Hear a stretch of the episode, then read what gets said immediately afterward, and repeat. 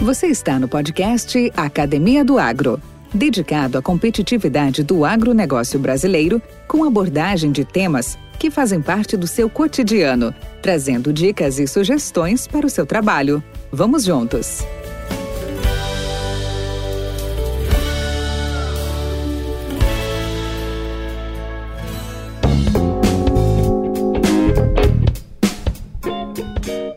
Encontro de Gestores é um evento destinado ao público da pecuária e agricultura e que reuniu em dois dias produtores, professores, pesquisadores, estudantes e representantes de empresas agropecuárias do Brasil e da América Latina. Seu roteiro incluiu apresentação de métricas e resultados de safra, casos de sucessos e estudo de casos. Com um formato inovador, reuniu palestras dinâmicas, novas tecnologias, conhecimento, relacionamento e confraternização. Em 2022, o evento foi realizado no maior centro de eventos do Centro-Oeste, o Bosque Expo, que fica na cidade de Campo Grande, no Mato Grosso do Sul, nos dias 7 e 8 de junho passado. Participaram deste evento clientes da Terra e convidados de toda a América do Sul, um evento completo para a pecuária e agricultura. Lá conversamos com o zootecnista e diretor da Terra Desenvolvimento e também coordenador do encontro, Rodrigo Patucci Nascimento, de Campo Grande MS, e para saber um pouco mais sobre a realidade no gerenciamento das propriedades produtivas na agropecuária brasileira. Disse ele, somente uma empresa preparada para gerenciar seus recursos de forma eficiente conseguirá responder ao cenário atual e, mais ainda, continuar enxergando as oportunidades que possam vir a surgir. Vem comigo. Podcast Academia do Agro. Olá, olá. Aqui quem fala é o Valdir Franzini e este é um episódio especial gravado diretamente da nona edição do Encontro de Gestores, um evento organizado pela Terra Desenvolvimento que atua no mercado de treinamentos e consultoria agropecuária desde 1997. E nesse momento nós contamos aqui com o Rodrigo Nascimento, que vai dar o fechamento a esses episódios especiais que fizemos nesse belíssimo encontro, desse nono encontro, onde tivemos aqui mentes brilhantes, especialistas, gestores do mal, de mais alto galão, fazendo apresentações, orientações e principalmente um alto nível de motivação. E aí, Rodrigo, tudo bem com você? Estou bem, estou ótimo. Estou muito satisfeito de estar aqui com vocês. Rodrigo, e aí? Já começo com aquela famosa pergunta dos nossos amigos, né? Quem é o Rodrigo Nascimento? Onde você nasceu? Qual a data de seu nascimento? Bom, eu sou Rodrigo Patucci Nascimento, nasci em Dourados, Mato Grosso do Sul, e vivi toda a minha infância lá. Nasci em 1977, então tenho 44 anos. Ah, após o. Me formei, dizer, me formei, cresci em Dourados, até os 17 anos saí para estudar zootecnia em Maringá. Foi Começou ali a minha experiência de morar fora, uh, me graduei em Maringá e a partir daí segui minha carreira profissional. Basicamente, uh, no primeiro momento como gerente de fazenda, depois conheci logo em seguida, um ano, pouco menos de me formar, ou depois de formado já conheci a Terra de Desenvolvimento junto ao Antônio, vim trabalhar com ele, né, vim começar isso com ele. Depois a vida continuou, né? E o nosso trabalho continuou. Eu passei por um tempo fora, trabalhando como gerente novamente de fazenda, durante alguns anos aqui numa propriedade próxima a Campo Grande. E aí, retornando à terra, não voltei mais para Maringá, que era a nossa cidade natal ali como empresa, e fiquei em Campo Grande e as coisas foram acontecendo. Hoje eu sou um dos sócios proprietários da Terra Desenvolvimento e tenho o cargo de direção, né? Sou diretor da Terra Desenvolvimento. Rodrigo, Hoje, qual é o trabalho, uh, como é está a estrutura hoje da, da Terra eh, Investimento? Quantos colaboradores vocês têm? Que territórios vocês estão abrangendo? Eh, os números são realmente eh, fascinantes, eu já vi pela, pelas apresentações, mas eu gostaria de ver, ver você essa é. expansão. A Terra Desenvolvimento hoje ela está com nove unidades de atendimento, sendo sete no Brasil e duas, uma sendo no Paraguai e uma na Bolívia. Então, nós temos técnicos espalhados aí desde o Rio Grande do Sul até agora em Roraima, a gente faz atendimento lá. As, os, os centros de atendimento estão localizados no Mato Grosso, Rondônia, Tocantins, ali do sul do Pará, então a gente escolheu Araguaína no primeiro momento, apesar dos clientes estarem mais em redenção e tudo mais, é, Goiânia, Maringá, Uruguaiana e Campo Grande. Depois Santa Cruz e Assunção. Né? Nós estamos mais ou menos com 60, pouco mais de 60 colaboradores, cada um dentro da sua área. Aí essa expansão aconteceu naturalmente mesmo, como eu disse ali no evento, inclusive nós precisamos criar espaço para pessoas boas e, a gente, graças a Deus, conta com um time excelente e esse time foi pedindo para ganhar os seus espaços e a gente foi. E o nosso cliente também nos levou, né? Por uma coincidência, a Terra sempre atendeu fora. Mesmo Maringá a gente atendia outros estados, porque a gestão tem esse negócio, né? É isso, é, é isso. A nossa função é profissionalizar a gestão das fazendas que a gente assiste. Esse, essa é a nossa, nossa, nossa busca aí, né? Esse podcast faz parte da rede Agrocast, a primeira e maior rede de podcasts do agro do Brasil. Acesse www.redeagrocast.com.br. Podcast Academia do Agro. Rodrigo, depois de tantas, de tantas bons insights e tantas boas recomendações e informações. Foi uh, até mais do que isso, né? O relacionamento provocado por esse encontro aqui foi algo realmente diferenciado e superior.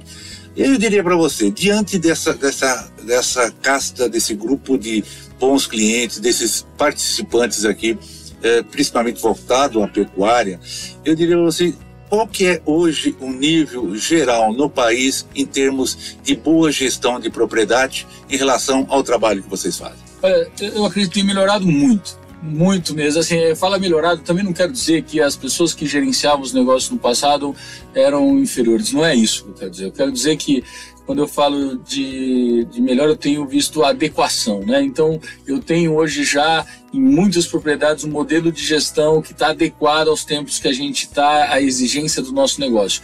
Eu encontro no passado a gente tinha que desenvolver muito mais projetos do zero e hoje a gente encontra já iniciando projetos que estão acelerados com nível de gestão alto. Então, eu pessoalmente acredito que o produtor brasileiro tem melhorado muito nesse quesito de verdade. Acho até que o resultado que a gente tem obtido nos últimos tempos de toda essa balança comercial, esse, essa pujança do agro tem a ver com isso, na minha opinião. Uhum.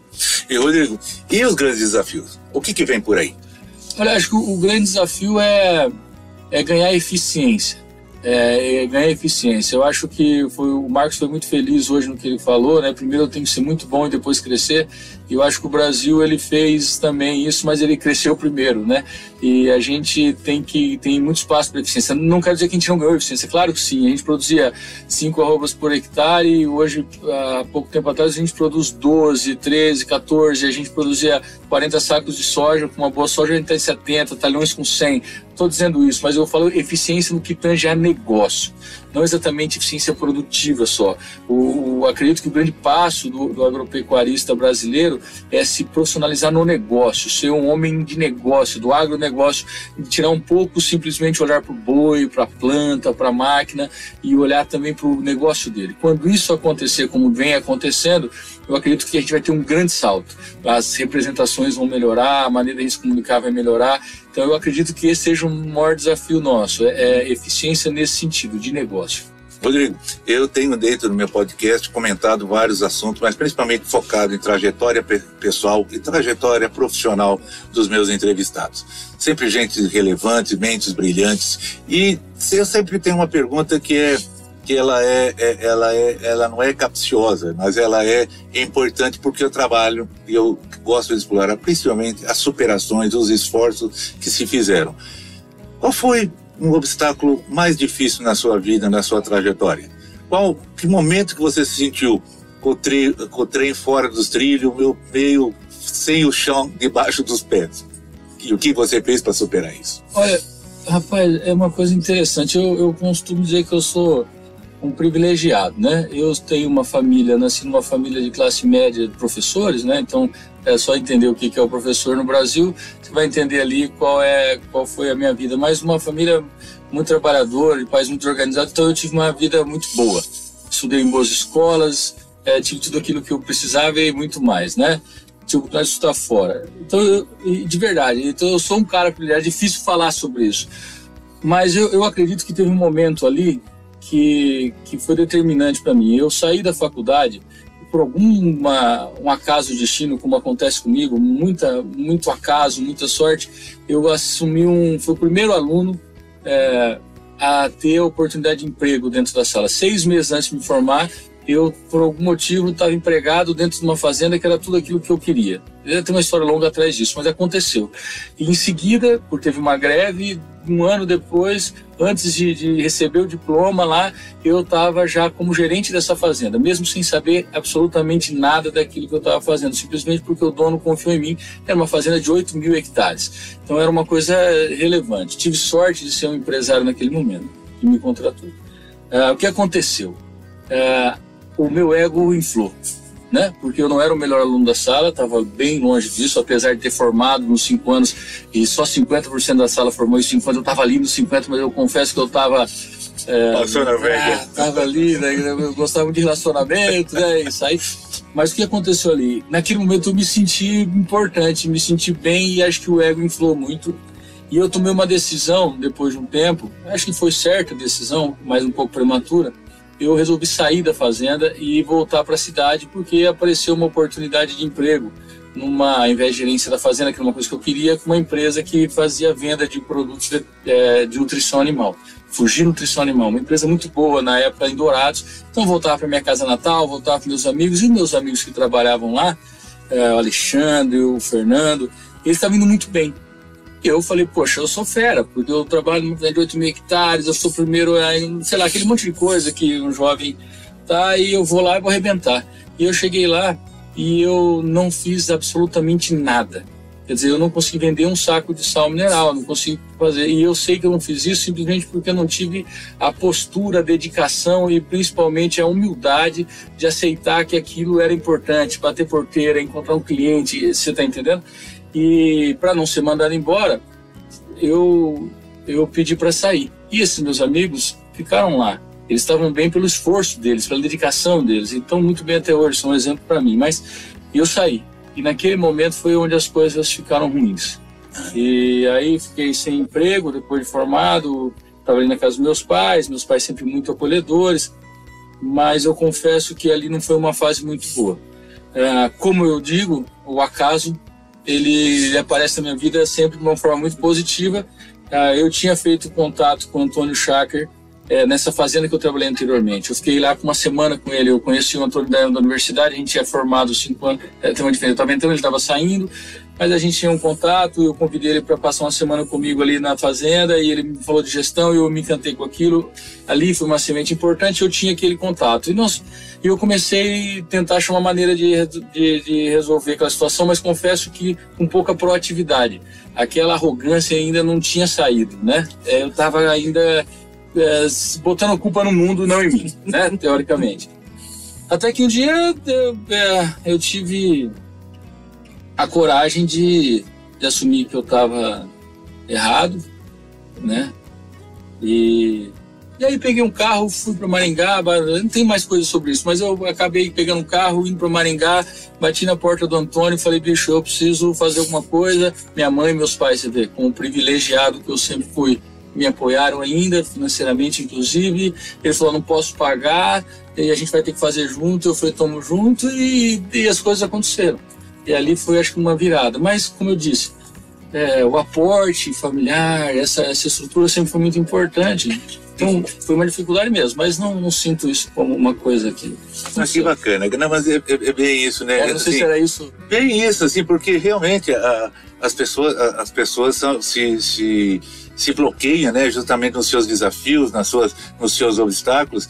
E, mas a vida segue. E, é. você você você reconheceu ah, um pouco da sua arrogância como você mesmo citou. Você viu que eu tô subi demais no salto. E mas a vida ensinou falou não para aí a coisa é diferente. E se achou o seu caminho está aí hoje exitoso dentro de um projeto muito bacana muito bonito. E eu queria como uma última questão Rodrigo é, e eu sei que você está com a adrenalina ao alto no encerramento de um evento maravilhoso como este. Hoje, o que, que você conclui desse trabalho todo? O que, que fica marcado e que, o que, que determina para você o futuro? Olha, eu acho que a maior lição que eu tiro é que tudo é possível mesmo. Quando você é, se dedica com seriedade, assim, com objetivo, as coisas acontecem. Mas para mim o mais importante é para mim na minha vida foi as pessoas com que eu convivi, né? Então esse trabalho para mim não foi difícil. Eu estava sempre perto de gente muito boa. Eu tive essa sorte em vários momentos. O acaso, como eu disse, colocou gente boa no meu caminho, então esse trabalho fica. Então o que fica para mim é que você tem que se colocar perto de pessoas com propósito positivo, com energia positiva e que tenha a real intenção de fazer o bem, de, de, de crescer sem pisar em ninguém, sabe essa coisa da, da, da integridade e, e, é isso, né? E, e, o trabalho me trouxe muita alegria, porque a gente tem uma oportunidade monstruosa, que é transformar a vida de pessoas dentro de fazendas, transformar o negócio, participar. Uh, o volume de pessoas que influenciaram a nossa vida, que são os nossos clientes, é absurdo. A gente aprendeu demais com essa turma, então até sempre teve esse DNA de estar tá dentro com muita tranquilidade, as portas sempre estavam muito abertas. E eu acho que isso que eu levo, no final das contas, é é isso, essa oportunidade que a gente tem de fazer aquilo que a gente quer fazer e com energia a gente pode transformar aquilo que a gente quer transformar, né? Eu acho que é isso que eu levo. E junto com isso veio a Terra Desenvolvimento. Veio o nosso trabalho duro, é, acreditando que existe um método e que, que a gente tem que pisar no barro mas que a gente também tem que deixar às vezes nosso pé no chão e a nossa cabeça voando um pouco, né? Para ver aquilo que está acontecendo. Tem uma música que no meu pé que eu quero que esteja firme no chão, mas minha cabeça eu gosto que a voe, né? É, é, isso. Eu não sei se é isso que você perguntou, mas. Não, não é, é... mas é nesse sentimento mesmo, porque agora, após um encerramento de um evento é. desse porte, né? A gente, a, a, gente fica, fica excitado, fica motivado, né? É. E fica com novos planos, né? E é o que você está dizendo. Eu tanto com essas pessoas ao lado, né? Eu, a gente obtém realmente uma, uma, uma força extra, né? Uma motivação extra, né? Eu nunca consegui ficar trabalhar sozinho. É interessante isso. Eu nunca imaginei uma empresa onde eu era dono sozinho. É difícil eu pensar assim. Então eu sempre gostei de trabalhar em grupo em conjunto. É, hoje esse, esse evento foi algo que me surpreendeu. Eu estou nesse negócio há muito tempo, já fiz um monte de evento e já participei de um monte de evento. A energia da, do público, das pessoas, os caras não levantaram na hora que eu falei que o evento tinha acabado, né? Você vê que coisa impressionante. Uh, dois dias intensos. Verdade. É, as coisas todas deram certo, ninguém se machucou, não teve uma confusão, a energia não acabou. Isso é energia positiva da galera mesmo. Então hoje, de verdade, é, nesses momentos, às vezes parece que vale a pena tudo o que aconteceu até hoje, porque também o caminho que a gente percorreu foi um bom caminho. Eu, eu vivi cada momento daquele e não tive problema, tá tudo bem, sempre foi legal. Mas hoje, porra, parece que é um prêmio para isso, assim. E realmente, como você falou, a adrenalina está muito alta, a emoção também. Mas é, acho que o maior reconhecimento que a empresa tem é esse tipo de coisa. É, é legal. É legal. É, é legal. legal. Dá trabalho demais. Imagina. a gente sabe, né? Legal quando dá certo. É verdade. Rodrigo, então, pra, pra, gostaria de até encerrar o nosso papo, já em primeiro lugar, deixando as portas abertas dos podcasts do Agro, em todos aqueles que eu já citei na, na nossa apresentação lá. A qualquer momento, a qualquer hora, a Terra está lá uh, com, com essa arena aberta para a sua exposição, para as suas ideias, para os seus projetos. Então faço a voz deles o meu convite para ti. Outra coisa também, é, com isso também gostaria de agradecer muito em nome do nosso, do nosso pessoal uh, dos podcasts essa oportunidade que vocês nos deram aqui junto ao, junto ao evento e que foi uma experiência é, ines, é, assim, inexplicável no sentido assim, de tão boa, de tão uh, legal de você melhorar, aumentar o network, o conhecimento do formato, a importância né, que, a, que, a, que o podcast hoje tem também ocupado nesse território, até você como usuário, né, você como um, um, cara que acompanha bem. Então fica aqui o nosso agradecimento, ah. parabéns pelo evento e deixa aí contigo as últimas ah, palavras. Valdir, eu vou que agradeço. Vocês se deslocarem, fazer todo esse movimento, você, Luciano, toda essa equipe foi sensacional para nós. Eu não imaginei, foi uma ideia inusitada que eu adorei e vocês se mobilizaram para que desse certo. E a gente vai fazer disso algo maior ainda. A gente precisa muito de vocês, pessoas que comuniquem bem, comuniquem com clareza, que dê essa oportunidade para a gente expressar as nossas ideias, falar para o mundo aí o que a gente pensa e quem sabe contribuir com alguma coisa. é verdade, eu admiro o trabalho de vocês, que é de formiguinha, e a gente vai estar junto mesmo, mais do que você imagina. A gente vai construir alguma coisa junto aí, pode ter certeza. Obrigado. Que bacana. Viu? Obrigado, Rodrigo. Fica Deus com Deus. Deus vocês. Sidcorp HO investe um milhão e meio de dólares por ano em pesquisas, voltadas ao seu programa de melhoramento genético, que contribuem para o desenvolvimento de novas tecnologias e produtos. Quando adquire uma semente Sidcorp HO, o agricultor pode ter a certeza de que está adquirindo qualidade, performance e produtividade. Sidcorp HO uma empresa presente em todos os elos da cadeia de sementes.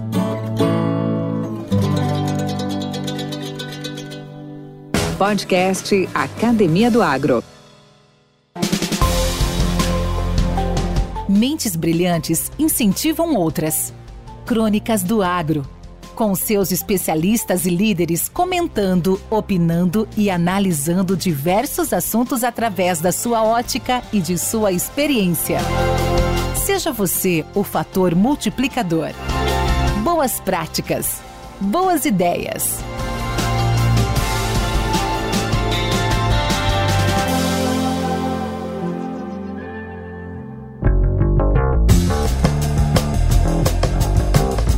Olá, meus amigos.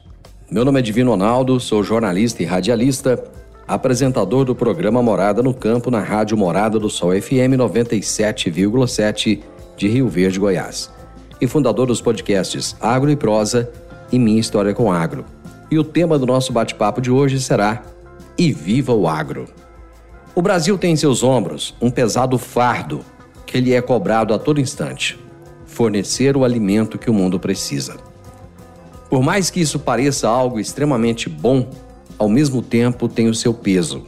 Em muitos países, produtores têm sido hostilizados e tratados como seres de segunda categoria. Em nome do meio ambiente, lhes têm sido imputadas sérias injúrias. Querem recuperar o seu passivo ambiental de décadas ou até milênios, e para isso tentam frear a produção de alimentos. Ao mesmo tempo, trazem para as discussões políticas a tão propalada segurança alimentar.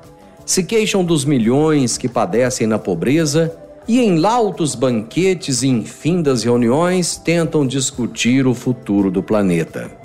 Ou o agro é bandido ou é mocinho. Não dá para ser os dois ao mesmo tempo. Ou lhes abrem os braços e o acolhem como o único caminho possível para se alimentar a humanidade e criar seres saudáveis, ou lhes fecham de vez as portas e deixam rolar para ver o que acontece. Os líderes mundiais parecem estar, em sua grande maioria, despreparados para enfrentar os grandes problemas da humanidade.